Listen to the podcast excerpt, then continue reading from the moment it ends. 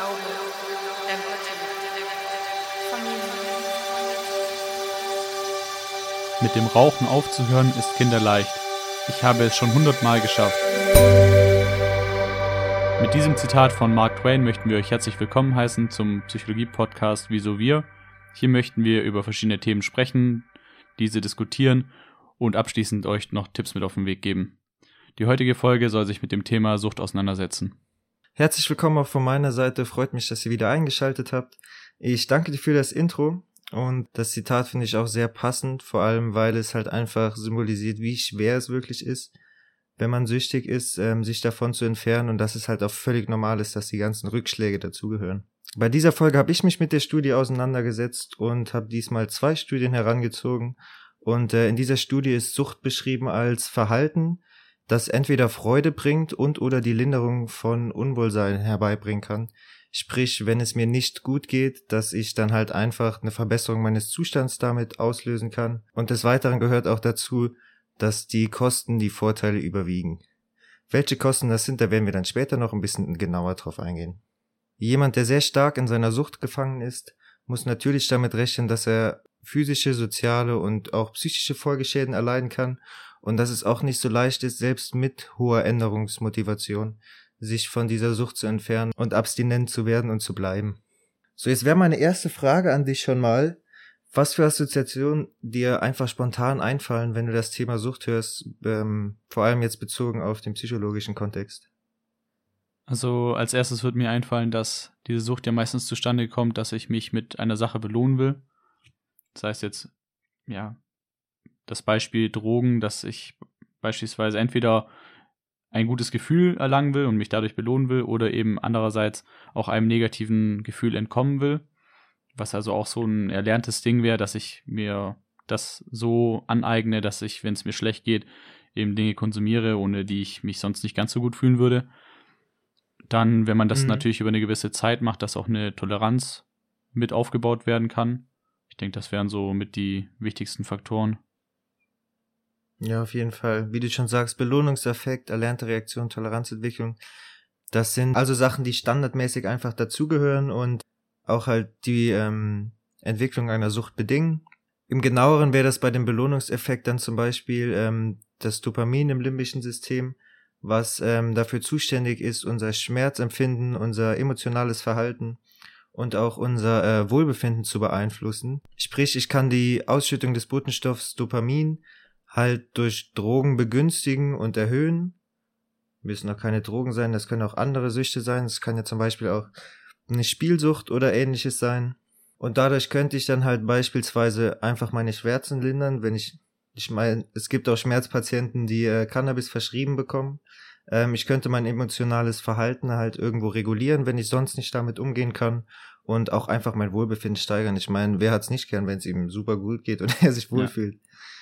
Und zuletzt ist es dann auch noch so, dass eine genetische Disposition vorliegt, was im Endeffekt bedeutet, dass wenn die Eltern oder generell die Vorfahren von einer Sucht betroffen waren, Suchtneigung hatten oder ähnliches, dass man selber beziehungsweise die Nachkommen dann ebenfalls darunter leiden können, beziehungsweise anfälliger dafür sind.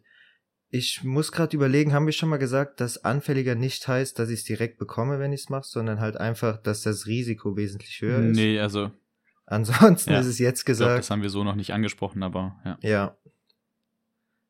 Weil das ist oft was, was so, ich sag mal, in der äh, ich will jetzt nicht äh, Allgemeinheitspsychologie, aber was halt oft dann darunter verstanden wird. Ja. Okay. Ähm, ja, in der Studie wurden unterschiedliche beeinflussende Faktoren angeführt, über die ich gern mit dir auch nochmal diskutieren würde. Und zwar würde ich, um ehrlich zu sein, gern mal schauen, wie viel wir eigentlich davon zusammenbekommen, ohne dass du weißt, was die ganzen Faktoren sind. Also die Faktoren, die es begünstigen, dass man in eine Sucht fallen könnte. Ja. Ja? Okay. Gut. Dann versuche ich mal schematisch daran zu gehen. Also erstmal intrapersonell, also in der Person selbst, was die Person selbst daraus ausmachen kann, ist natürlich einmal die Persönlichkeit in dem Sinne, wie sie mit den Problemen umgeht.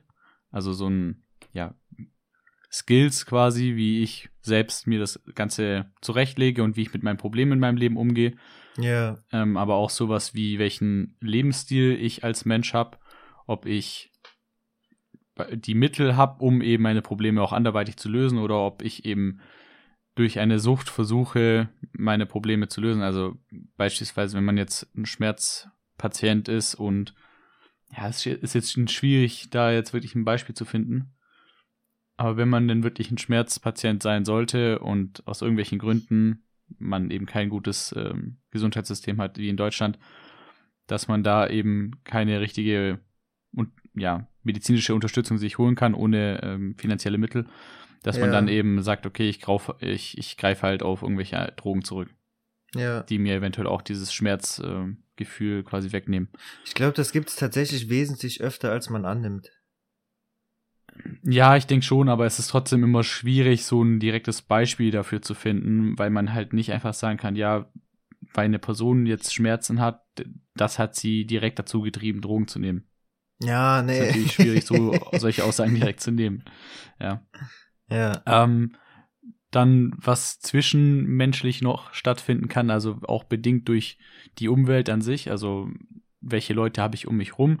Das ist einmal, ähm, wie leicht ist es natürlich für mich, da ranzukommen. Heißt, Ja. kenne ich Leute, die selber was konsumieren oder habe ich mit solchen Leuten was zu tun? In welcher sozialen Gruppe bin ich unterwegs? Das heißt, sowas wie Peer Pressure kommt natürlich auch auf, also Gruppenzwang. Ähm, heißt, wenn ich als Jugendlicher nur mit anderen Jugendlichen zu tun habe, die selber was konsumieren, dann ist es schwierig, immer Nein zu sagen. Dann natürlich, wie du schon gesagt hast, durch die Eltern beispielsweise oder auch andere Familienmitglieder äh, kann das eben genetisch übertragen werden oder eben auch durch, äh, durch das Lernen quasi, dass ich schon als Kind immer gesehen habe, dass meine Eltern ständig am Rauchen sind und ich dann irgendwann mit 16, 17, 18 auch anfange zu rauchen. Ja, ja. Ähm, ein weiterer Faktor wäre wahrscheinlich die Kultur, die wir ja hier in Deutschland vor allem mit dem Alkohol sehen und die auch immer für, bei Cannabis-Befürwortern ja so als ja als als Punkt genommen wird, der kritisch gesehen wird, dass Alkohol äh, kulturell einfach bei uns angesehen ist, ähm, aber Cannabis eben nicht. ja. Und ansonsten war es das, glaube ich- ich, erstmal für mich. Das ist schon eine Menge, die du da wirklich abgehakt hast. Ähm, ich füge dann einfach mal meine Ergänzung ganz frei hinzu. Ähm, ich fange hinten an bei der Kultur. Ähm, wie du schon gesagt hast, in Deutschland ist es halt einfach üblich, Alkohol gehört dazu. Ähm, wie Marlene Mortler, glaube ich, gesagt hat, wir haben schon eine Volksdroge, wir brauchen keine zweite. Ja. Die schreibt es trotzdem irgendwo ganz gut, auch wenn ich kein Fan von ihr bin. Wobei wir ja nicht mal nur die eine haben, aber ja, Also Rauchen ist ja zum Beispiel auch schon Ja, eine Volksdroge, die jetzt per se Fall. jetzt nicht unbedingt kulturell so tief verankert ist, aber nee, ja, auch stimme nicht so zu. schlimm gesehen wird, ja. Ja, ähm, und in anderen Ländern, wie zum Beispiel in äh, Niederlanden, das stand tatsächlich in der Studie drin, ähm, ist es ja seit den 1970ern erlaubt oder geduldet, äh, Cannabis zu konsumieren. Und das Interessante ist, dass seitdem der Cannabiskonsum prozentual deutlich gesunken ist, weil das Verlangen, etwas Illegales zu tun, wegfällt. Sprich, viele Leute konsumieren einfach nur Cannabis, weil es interessant, cool, ein Reiz ist, ähm, was Verbotenes, Illegales zu tun.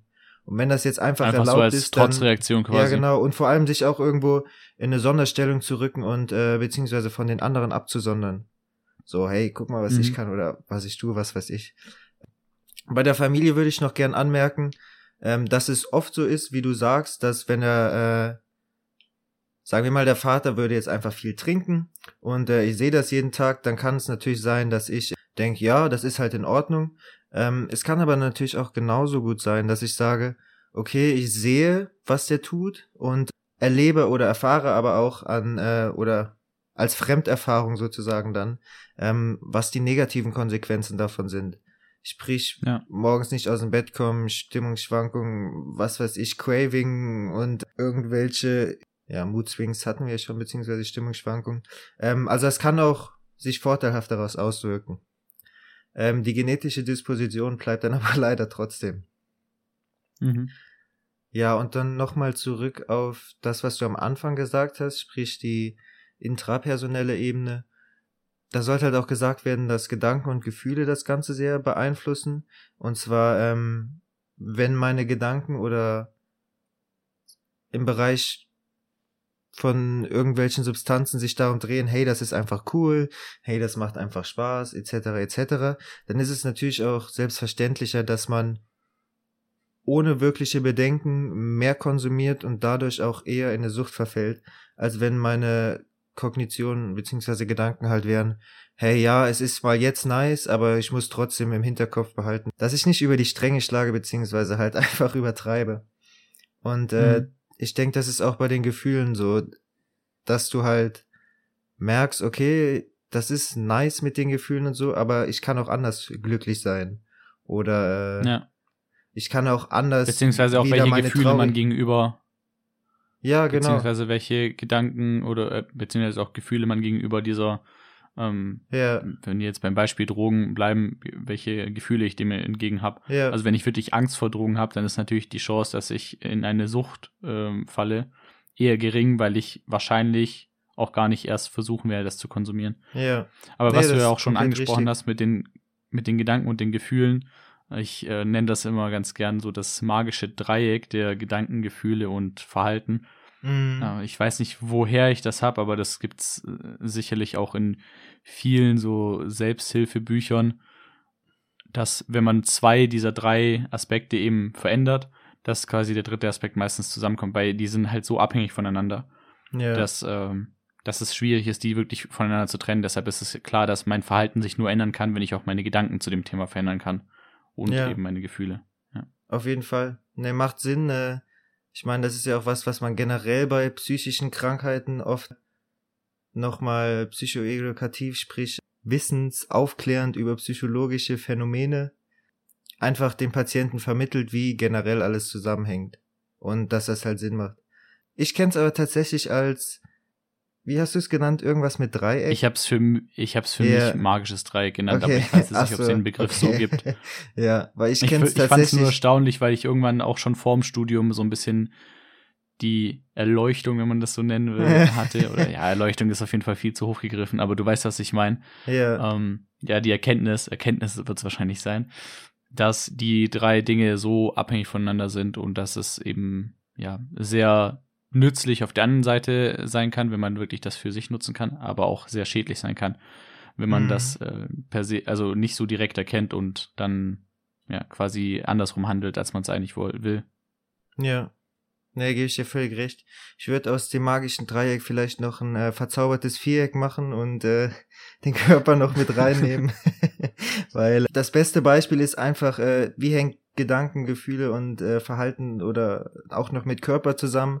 Ähm, bezogen auf die Gedanken ist einfach das beste Beispiel, wenn du mit jemand äh, eine Übung machst, wo die sich vorstellen sollen, ähm, wie eine Zitrone vor ihnen liegt, dann stellen sie sich vor, wie die Zitrone waschen, wie die Zitrone, oder also von außen. Ja, dumm. Wer wäscht auch eine Zitrone von innen? wie die die durchschneiden, wie der Saft da raustropft und wenn du dir dann vorstellst, das zum Mund zu führen und daran zu lecken, dann setzt bei ganz vielen Leuten schon dieser Effekt von, äh, dass jetzt halt was Saures kommt oder dass man gerade was Saures im Mund hat ein. Ähm, und das verdeutlicht ja. das Ganze eigentlich ganz gut. Eine letzte Sache, die noch äh, als beeinflussender Faktor in der Studie angeführt worden ist, sind halt die physischen Faktoren.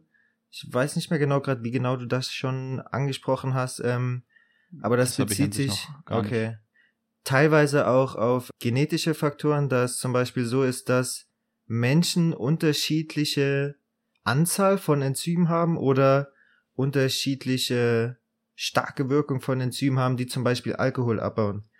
Ich weiß nicht, wie dieses Enzym heißt, aber es kann zum Beispiel sein, dass jemand davon wesentlich weniger hat und dadurch ähm, halt auch viel länger braucht, um Alkohol abzubauen. Sprich, er hat auch eine äh, viel niedrigere Toleranz und das kann dann auch dazu führen, dass man schnell halt mal eine sehr unschöne Erfahrung macht mit Alkohol in dem Fall und ähm, mhm. deshalb dann halt auch vielleicht keine Sucht entwickelt. Oder halt andersrum, hey, ich vertrag super viel, ist ja gar nicht schlimm, wenn man das trinkt.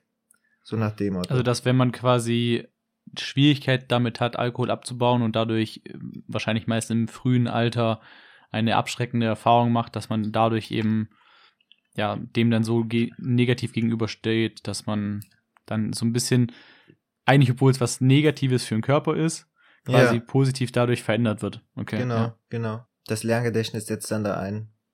Mhm. Und die letzte Anmerkung, und dann können wir auch weiter zum nächsten Punkt gehen, wäre noch zum Lebensstil. Und zwar, das wurde in der Studie so weiter ausgeführt, dass gesagt wurde, hey, wenn jemand zum Beispiel Kids hat, ähm, hat er trotzdem nochmal ein anderes Verantwortungs- und Vorbildbewusstsein als jemand anderes. Zudem muss er auch einfach noch mehr Geld ausgeben für die Kinder und hat damit schon vielleicht weniger finanzielle Möglichkeiten, sich halt irgendwas zu kaufen oder auf Dauer halt, um eine Abhängigkeit zu entwickeln, sich da zu versorgen. Ja, beim Thema Geld finde ich es ein bisschen schwierig tatsächlich, weil man kommt ja auch schnell in die Beschaffungskriminalität, wenn man dann wirklich in der Sucht Ja. drin ist. Und oft, also ich verstehe, dass man ja ab dem, also wenn ich direkt ab Tag eins kein Geld habe, um mir irgendwelche Dinge, ähm, irgendwelche Suchtmittel zu kaufen, Ja. wir können ja auch die Spiele anführen. Sagen wir mal, ich Ja. bin einfach viel zu knapp bei Kasse, um in die Spiele zu gehen. Dann, also meiner Meinung nach gibt's diesen Fall fast nicht.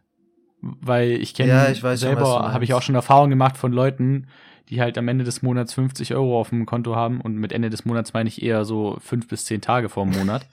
Ja, oder Ähm, schon nach einer Woche. dann noch halt. 50 Euro auf, ja. Ja. oder halt schon nach einer Woche von mir aus und dann halt trotzdem mit den letzten 50 Euro irgendwie dann doch noch in die Spielo gehen, obwohl die wissen, dass es sowieso Ja. schon viel zu wenig ist, in der Hoffnung, dass es halt mehr wird. Ja, wo wir dabei wieder sind, dass die Kosten auf jeden Fall die Vorteile des Ganzen überwiegen. Ja. Ja, nee, Jetzt stimmt nicht die schon, finanziellen aber Kosten, sondern halt die, ja, ja, ja. ähm, in dem Anteil aber auch irgendwo, weil die sind dann irgendwann ausgereizt Ja, und klar, du bist trotzdem klar. nicht happy. Ja, aber das war jetzt so gemeint, wenn ich zum Beispiel halt ein gewisses Geld oder ein gewisses Budget habe, dass ich halt dann mit Kindern nochmal anders über Geld nachdenke, als wenn ich alleine bin. Ja, im, im Idealfall schon. Ja, klar. ja. Also das Also- sind jetzt alles, das kann man nicht als Regelmäßigkeit definieren, sondern das ist alles individuell zu betrachten. Ich denke, das macht auch am meisten Sinn, wenn man wirklich sich vorstellt, dass eine Person jetzt quasi an dem Punkt steht, dass eine Sucht entstehen könnte. Wenn die Person wirklich schon in der Sucht drin ist, dann Ja, machen die ja. Faktoren, also alle Faktoren, die wir jetzt genannt haben, haben eine viel geringere Wirkung, weil die Sucht ja an sich Ja. schon da ist. Das heißt, selbst e- egal wie schwer es ist, äh, sich das zu besorgen, man hat quasi schon die, die Mittel dazu gefunden, egal äh, in wie, wie sehr ich Angst davor habe, es nochmal zu nehmen, dadurch, dass ich schon in der Sucht bin, sobald es mir wieder schlecht gehen wird, werde ich es wahrscheinlich dann trotzdem wieder nehmen und so weiter. Mhm. Ja. Das passt, denke ich, gut, um den Punkt abzuschließen. Wir werden uns jetzt mal ein bisschen näher damit befassen, wie kann man denn das Ganze überhaupt verändern, beziehungsweise das wurde in der Studie gemacht und wir machen das jetzt auch mit unseren eigenen Gedanken zusätzlich. Da gibt's drei Dinge zu beachten, wenn man jetzt eine Sucht therapieren will. Also das hier ist alles sehr aus psychotherapeutischer Perspektive, was jetzt kommt und gibt euch generell mehr Einblicke darin, was man tun kann psychotherapeutisch, um äh, eine Sucht zu behandeln. Am Ende haben wir auch noch ein paar Techniken zur äh, Eigenmotivation oder um selber halt äh, aktiv zu werden, was auch vorher bei dem Therapeutischen möglich ist, aber ja, das Therapeutische könnt ihr jetzt nicht irgendwie einfach so übernehmen und versuchen, jemanden von euren Freunden, der süchtig ist, zu therapieren oder so, weil da gehört dann schon mal noch mal ein bisschen mehr dazu. Was man als erstes immer beachten sollte, ist, dass man halt nicht nur die suchtbedingten Probleme behandelt, sondern wirklich beim Umgang mit der Sucht hilft. Sprich, wenn jemand zu mir kommt und ich weiß von der Person, dass sie süchtig ist oder sie sagt es mir auch, die Person möchte Hilfe haben. Das ist ja erstmal schon mal super, das äh, ist auch der erste Schritt, dass jemand halt merkt, dass er vielleicht ein Problem hat und Hil Hilfe haben möchte. So, dann muss ich aber aufpassen, dass ich mich nicht nur damit auseinandersetze oder der Person dabei Unterstützung gebe, mit ihren persönlichen Schwierigkeiten klarzukommen oder dass ich jetzt vor allem aus therapeutischer Sicht halt dafür sorge, dass er wieder mal einen Attest bekommt äh, für die Arbeit, weil er halt nicht arbeiten kann oder ähm, dass ich irgendwelche sozialen oder finanziellen Sorgen ähm, behandle, beschäftige und vielleicht auch aus dem Weg räume, sondern dass ich halt wirklich mit dem mich mit dem Umgang der Sucht des Patienten äh, beschäftige. Weil auf der anderen Seite helfe ich der Person nur die suchtbedingten Probleme oder Folgen auszugleichen und arbeite halt nicht daran, dass diese Folgen gar nicht entstehen. Mhm. Weil die Person denkt nur, okay, ich habe jetzt ja eine Möglichkeit gefunden, wie das Ganze funktioniert, also warum soll ich aufhören zu konsumieren? Das ist halt eine mögliche äh, Denkweise, die dann daraus bei dem Süchtigen halt äh, resultieren könnte. Des Weiteren ist bei der Veränderung zu betrachten, dass eine gewisse Motivation besteht.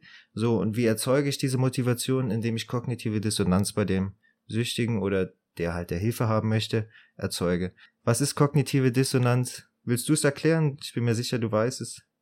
Ja, das ist quasi, wenn ich von einer Sache so überzeugt, also sagen wir mal, ich will nicht weiter Alkohol konsumieren. So. Aber ich mache es dann trotzdem. Das ist dann eine kognitive Dissonanz, weil ich eigentlich dem, was ich mir vorgenommen habe, selber widerspreche und dadurch eben so ein Unwohlsein in mir selbst auslöse. Ja, genau. Also es trifft ziemlich perfekt zu. Es ist halt einfach, dass Widersprüche zwischen meinem Handeln und meinem Denken bestehen, ganz kurz gesagt. Ja. Die müssen halt erzeugt werden. Ich gebe euch jetzt mal ein Beispiel dafür. Nehmen wir an, wir haben jemand, der spielsüchtig ist und der hat schon, wie eben schon gesagt, sein ganzes Geld innerhalb von einer Woche auf den Kopf gehauen und jetzt muss er natürlich neues Geld bekommen. An sich steht er aber gut im Leben, er hat noch seinen Job, niemand weiß wirklich was davon und er hält das Ganze auch vor seiner Familie geheim. Also was tut er? Er sagt, er hätte gerade irgendwie mehr Rechnung auf einmal bekommen, geht vielleicht zu seinem Onkel und fragt den, ob er halt Geld anzapfen kann. Der sagt, ja klar, wie viel brauchst du? Gibt ihm halt bisschen Geld und anstatt aber damit Rechnung zu bezahlen oder sonst was, geht er halt einfach in die Spiele und haut das Geld dort auf den Kopf. So, und wenn ich jetzt zum Beispiel weiß, dass es der Person eigentlich wichtig ist, ehrlich zu sein und Leuten vertrauen zu können, kann ich damit eine kognitive Dissonanz erzeugen. Ich sag der Person, hey, ist das in Ordnung, so wie du das machst gegenüber deiner Familie? So, und wenn das nicht anschlägt, kann ich halt wieder über andere Sachen gehen, aber es ist immer so, dass ich vorher etwas über die Denkweise des Süchtigen wissen muss, um dann eine kognitive Dissonanz bezogen auf das Handeln auszulösen. Und was Veränderungen einfach begünstigt, sind Erfahrungen, äh, die das Gleichgewicht von Kosten und Nutzen einfach ins Schwanken bringen. Ja, willst du ein Beispiel bringen? Also ich könnte mir halt vorstellen, dass Leute, nachdem sie alkoholisiert Auto gefahren sind und von der Polizei eben äh, angehalten wurden oder auch einen Unfall gebaut haben, je nachdem, und dann halt dadurch den Führerschein verlieren, dass sie dann in dem Moment erst wirklich realisieren, obwohl es eigentlich davor schon klar war, dass äh, die Kosten, was hätte passieren können, einfach viel höher sind, als wenn man einfach versucht, äh, ja, diese Sucht zu stillen. Ja. Ja, ist ein gutes Beispiel. Passt gut. Also es gibt halt Perfekt. super viele Erfahrungen, die da machen kann. Das an, also brauchen wir jetzt nicht weiter auszuführen, denke ich. So, jetzt ist der Veränderungsprozess ähm, psychotherapeutisch in sechs unterschiedliche Phasen aufgeteilt. Ähm, in der ersten Phase die Präkontemplation. Da geht es erstmal darum, ein bisschen zu erfassen, wie denn gerade der, ich sag jetzt mal, Zustand des Wissens und der Bewusstseinszustand über das vorhandene Problem bei dem Süchtigen ist. So, ich versuche halt erstmal rauszufinden, hat er Einsicht in das Problem oder dass da halt was verändert werden muss? Was weiß die Person überhaupt, was das für Folgeschäden oder andere Dinge mit sich bringt? Ich kann natürlich auch dort schon Fakten vermitteln, die ähm, später dann eine kognitive Dissonanz erzeugen können. Heißt ein bisschen Vorarbeit einfach leisten und explorieren, wo man eigentlich dran ist. Zudem ist es aber auch noch wichtig bei sowas immer, was für ein generelles Gesundheitsbewusstsein hat der Süchtige. Heißt, wenn ich halt jemanden hab, dem sowieso egal ist, wie seine Lunge von innen aussieht oder wie es seiner Leber gerade geht oder ähnliches, dann äh, muss ich halt dort erstmal Infos geben, um das Gesundheitsbewusstsein zu fördern. Danach geht's über zur zweiten Phase, und zwar die Kontemplation, wo dann äh, das gewisse Problembewusstsein einfach äh, vermittelt werden soll oder halt auch erfragt werden soll wieder und ähm, auch hier soll erkannt werden, ob der Patient es für nötig hält zu handeln oder halt nicht und ob er überhaupt nochmal das Problem erkennt. So, da gibt's unterschiedliche Interventionsstrategien, die beispielsweise wären, ähm, welche Risiken entstehen, wenn ich das Ganze beibehalte? Gibt's schon bestehende Folgeerscheinungen, die der Süchtige vielleicht gar nicht wahrnimmt? Es gibt noch ein paar andere Sachen. Ich bin mir sicher, dass du auch ein paar von den Interventionsstrategien kennst. Oder dir welche einfallen, so mit deinem psychologischen Grundwissen. Also, was ich mir halt vorstellen könnte, auch das, was sie im Studium halt öfters mal angesprochen haben, ist äh, das Tagebuch führen. Mhm. Dadurch kann man halt wirklich schriftlich festhalten, was die positiven und negativen Aspekte meiner Sucht sind. Dass, wenn man mal einen schwachen Moment hat, dass man da eben reinschauen kann und das nochmal verschriftlich vor sich sieht, weil sonst ist man ja oft so in dem Moment mal kurz blind und erkennt die negativen Seiten nicht wirklich. Ähm, mhm. Aber auch sowas wie eine Pro-Kontra-Liste, also solche Dinge werden jetzt natürlich nicht direkt dazu führen, dass die Sucht direkt Nee, unterbrochen nee. wird und also das absolut nicht. Aber dass man das mal wirklich verschriftlicht hat und sich mal eben klar gemacht hat, dass man eben ein Problem mit dem spezifischen Verhalten hat. Und das ist ja quasi nur die Basis dafür, das Problem erstmal zu erkennen und dass man das verändern will, um dann anschließend eben diese Veränderung auch herbeizuführen. Ja, genau. Also das wären jetzt auch die Punkte gewesen. Das sind auch so Punkte, die man generell, was ihr ja auch wahrscheinlich merkt, wenn wir hier Tipps oder äh, Techniken mit auf den Weg gehen, Tagebuch und Pro-Kontra-Liste macht wirklich bei super vielen Sachen Sinn. So, es ist so ein, ich will nicht, nicht es ist kein Allheilmittel, aber es ist eine All, ein Allhilfsmittel. ja, ihr wisst, worauf ich hinaus will. ja, wenn, wenn du es wenn du's so nennen willst, ja. Aber, aber es ist halt trotzdem, denke ich, also an sich ist es schon klar, dass es als Stütze dienen kann, ob man diese Stütze dann braucht oder nicht oder nutzen will für Ja. sich, muss dann jede Person selbst entscheiden. Aber es ist halt so ein, so ein Ding, was dem Ganzen vorausgeht, wenn man wirklich eine Sache verändern will, dass man sich der Sache erstmal bewusst wird. Ja, wie du schon super gesagt hast, wenn man dann dieses Bewusstsein erlangt hat, kann man auch schon zum nächsten Schritt übergehen. Der Schritt der Entscheidungsfindung, wo man auf die Veränderungen des Verhaltens vorbereitet wird. So, und wie macht man das dann aus psychotherapeutischer Sicht? Man gibt dem Patienten einfach möglichst viele Optionen und Alternativen, wie man das Ganze behandeln kann. Ein Beispiel wäre der Unterschied zwischen ambulanter und stationärer Behandlung. Also Behandlung, bei der ich jetzt ein, zweimal in der Woche vorbeigucke oder eine, wo ich mich halt dauerhaft auf dieser Station dann aufhalte.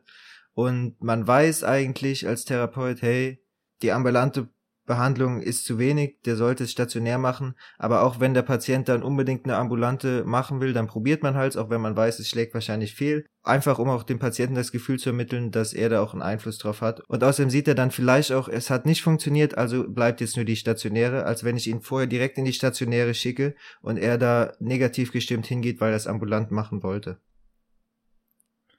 Du hast ja ein bisschen mehr Erfahrung im Klinischen als ich. Mhm. Also beziehungsweise, wenn es jetzt darum geht, ähm, teilstationär, stationär oder eben ambulant. Ja. Sind denn die langfristigen Zahlen wirklich so stark in Richtung stationär macht Sinn? Also, weil ich könnte mir halt vorstellen, also natürlich kurzfristig macht es natürlich viel mehr Sinn, stationär zu machen und zu sagen, okay, Ja. du hast gar keine äußeren Einflüsse, bist quasi die ganze Zeit auf Station und hast dann auch gar nicht diese, diese Möglichkeiten quasi auszuweichen und rückfällig zu werden. Das Ja. Ding ist aber, dass das Leben ja so nicht weitergeht, beziehungsweise auch langfristig, ähm, irgendwann wird man aus der Station dann entlassen, ist dann quasi, wenn wir beim Beispiel Alkohol bleiben, dann ist man halt trockener Alkoholiker, weil wirklich geheilt Ja. ist man ja nie, sondern man ist trockener Alkoholiker. Da ist es dann ja schon so, dass die sozialen Einflüsse wieder zurückkommen und irgendwie vielleicht nach zwei Jahren sehe ich wieder einen Freund, den ich seit fünf Jahren nicht gesehen habe und der weiß gar nicht, dass ich zwischenzeitlich ein Alkoholproblem hatte, lädt mich zum Bier ein und ich aus irgendwelchen Gründen gebe ich danach und sage, ja, komm. Und dann ist man da wieder drin. Ja. Macht's ähm, dann, also ich könnte mir halt vorstellen, dass es deswegen auch Sinn machen könnte äh, und bei manchen Patienten tatsächlich auch wirklich hilfreicher ist, teilstationär oder eben ambulant äh, das Ganze durchzuführen. Dadurch, Ja. dass diese äußeren Faktoren immer mitschwingen und man diese auch in dieser aktuellen Situation mitbekämpfen muss und nicht diese erleichterte, also in Anführungsstrichen erleichterte Situation hat, dass man keine Ablenkungen hat. Ja, ich verstehe die Frage. Ähm, ich kann dir nicht genau irgendwelche Zahlen geben. So, die habe ich jetzt nicht Mhm. vorliegen. Ich werde jetzt aber ein bisschen vorgreifen und zwar das, was du halt eigentlich ansprichst, wenn ich das richtig verstehe, ist, dass dieser Rückfall dann halt wahrscheinlicher wird, wenn ich halt vorher nur stationär bin. Ja. Oder Auf sein Rückfälle könnte. werde ja. ich später eingehen, aber man kann beispielsweise ein Rollenspiel machen. Wie wäre es denn, wenn ich jemand wiedersehe, der nicht weiß, dass ich jetzt abstinent bin? Und wie würde ich damit Mhm. umgehen? Und dass man sowas halt schon mal einfach durchspielt, um dann später ähm, darauf auch vorbereitet zu sein. Generell darf man ja aber auch nicht vergessen, wenn ich aus stationärer Behandlung komme, ist es sehr oft üblich, dass ich danach weiterhin ambulant behandelt werde. Ja, klar. Ja, es ist ja auch so, wie du schon gesagt hast, man, man wird halt von psychischen Krankheiten nicht geheilt, sondern therapiert. So, du lernst damit Ja. umzugehen und alles, aber du kannst das nicht heilen. Also, noch nicht. Vielleicht kommt's irgendwann, aber ich denke, das dauert noch ein bisschen. Ja, mit äh, Neuralink von Elon Musk, also Grüße gehen raus. Die Shoutouts werden hier auch immer höher gegriffen. ja, aber ist schon gut, man muss nach den Sternen greifen. Die nächste Phase ist äh, vielleicht auch nach den Sternen greifen. Da geht's dann um die aktive Phase und den Behandlungsplan erstellen. Da geht's einfach darum, dass man gemeinsam zusammen mit dem Süchtigen, äh, also ich sage jetzt immer der Süchtige im psychotherapeutischen Kontext, wäre es halt der Patient, aber dass man halt einfach gemeinsam Zielvorgaben erarbeitet, weil man dafür sorgt, dass der Patient dann schon realistische Ziele hat, aber auch fordernde Ziele, weil der Therapeut das Ganze halt einfach objektiver betrachten kann als der Patient. Die Ziele sollten auch klar sein. Das heißt, ähm, wenn ich zum Beispiel jemand habe, der, also erstmal gibt es eine Unterscheidung zwischen schädlichem Gebrauch von Substanzen und einer Substanzabhängigkeit. Im schädlichen Gebrauch, ähm, ich meine, das sagt ja schon wortwörtlich, ist halt noch nicht so schlimm wie eine Abhängigkeit. Und da würde es dann zum Beispiel eher darum gehen, dass man das Ganze reduziert. Und bei einer Abhängigkeit geht es dann aber darum, dass man halt einfach äh, abstinent wird. Des Weiteren, wie schon angesprochen, dass die Ziele einfach realistisch und erreichbar sind und dass man aber auch die Eigenverantwortlichkeit betont.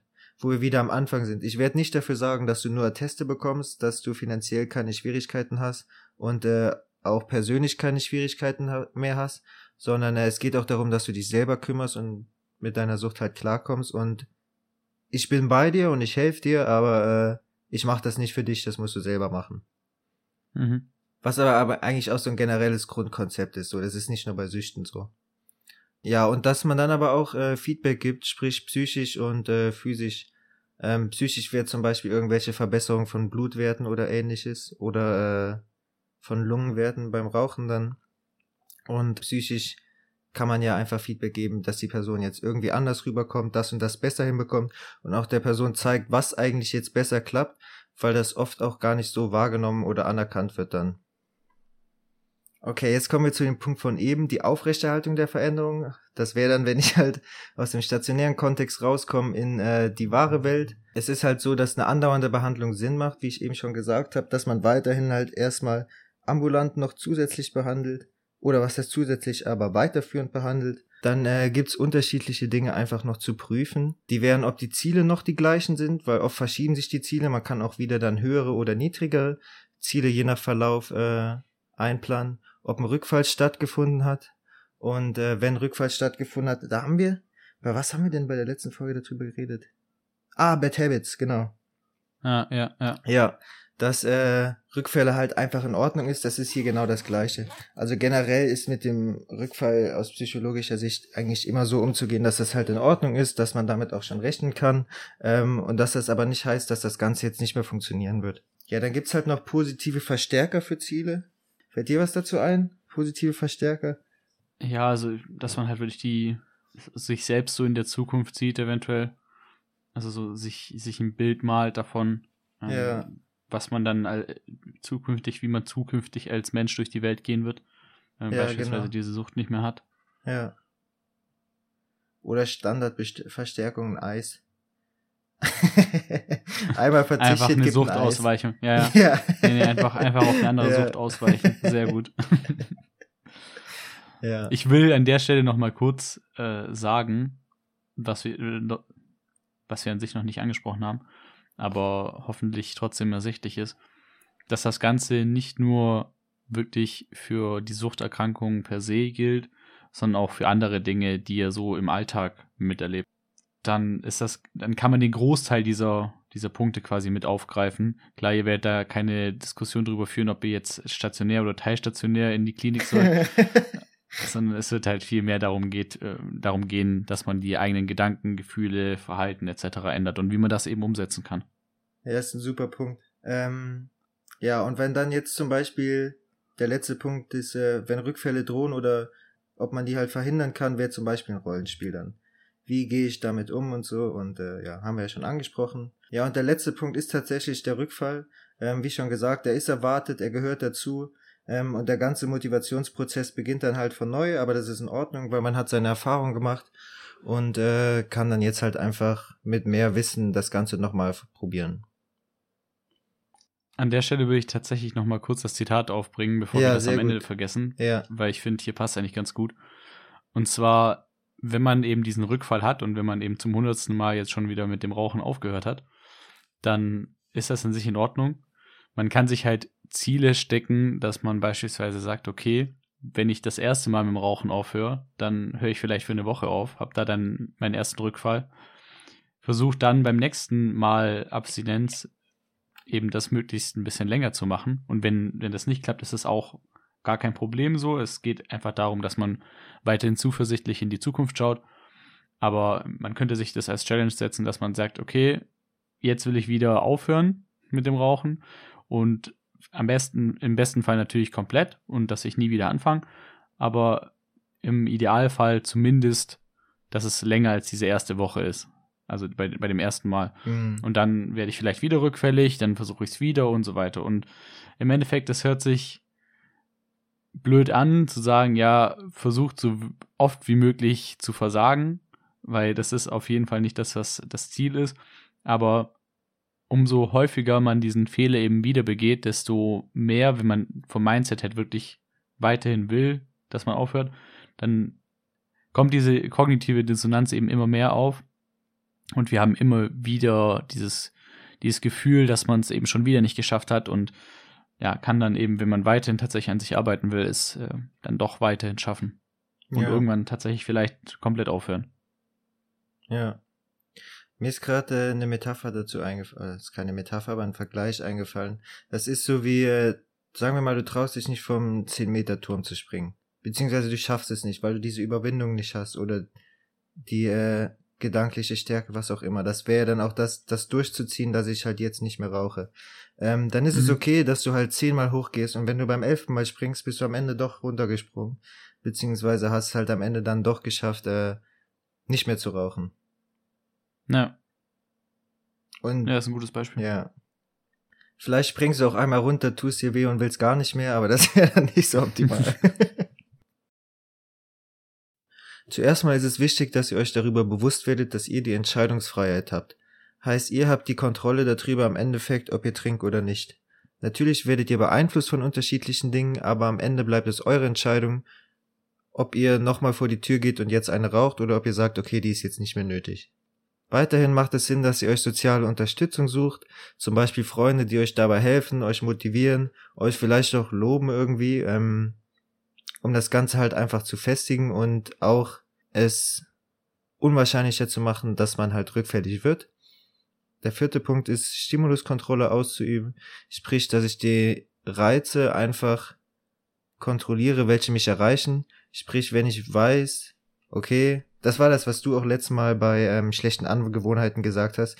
Wenn ich halt mhm. weiß, okay, wenn ich die Chips-Tüte sehe oder daheim habe, dann esse ich sie. Das heißt, oder wenn ich es beim anderen sehe, dass ich dann halt mich irgendwie davon ablenke. Und genau so könnt ihr euch hier halt auch von irgendwelchen Reizen einfach entfernen oder möglichst versuchen, die zu umgehen, damit es euch halt leichter fällt. Und zuletzt auch noch. Ich merke gerade, wie ähnlich sich die zwei Folgen eigentlich sind. Ich merke das auch. aber nicht schlimm.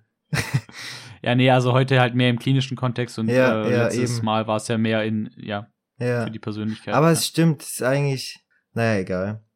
Äh, jetzt eh zu spät.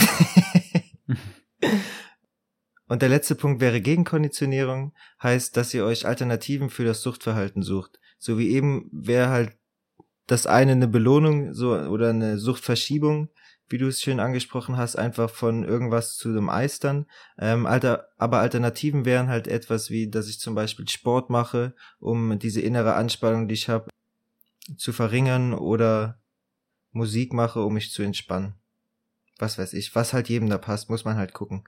Aber dass ihr eine andere Kompensationsmöglichkeit findet.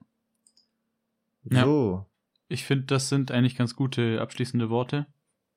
Dann bedanke ich mich fürs Zuhören. Gebt gerne Rückmeldungen, wie euch die Folge gefallen hat. Auch wenn uns gerade aufgefallen ist, dass die äh, Folge sehr ähnlich mit der letzten ist. Aber ja. heute ja. halt mehr aus der klinischen Perspektive. Das letzte Mal wirklich für die persönliche Entwicklung. Deshalb denke ich, ist vielleicht doch ganz interessant gewesen heute die Folge. Ja, ansonsten, wie gesagt, gebt uns gern Feedback auf Instagram oder Facebook. Äh, wieso wir, alles klein. Und wir sehen uns in zwei Wochen. Ciao. Bis dann.